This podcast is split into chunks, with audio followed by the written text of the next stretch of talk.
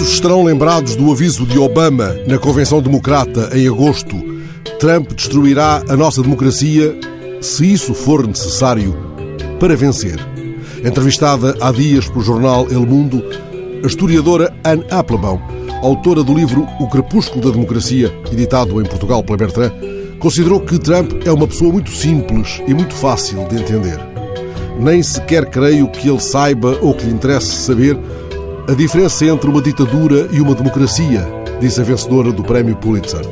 Ela sublinha que Trump, tal como o polaco Kaczynski ou o húngaro Orban, em lugar da ideologia, maneja um repertório de teorias da conspiração desenhadas para que os seus seguidores duvidem das instituições democráticas. É claro que Trump, nem na mais sórdida barragem de artilharia no Twitter, nem na mais impudente resposta a um jornalista, dirá alguma vez uma palavra contra a democracia. Mas alguém se lembra de que o tenha feito em defesa da democracia e dos seus pressupostos?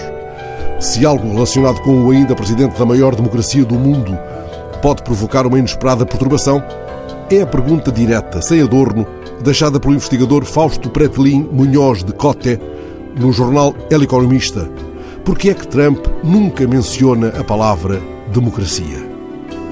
Tomemos que o debate das presidenciais norte-americanas não tinha sido interrompido e que Biden ousaria adaptar às circunstâncias um antigo desafio de Nani Moretti a Máximo Dalema, que Biden interpelava Trump: diga, por favor, qualquer coisinha em favor da democracia.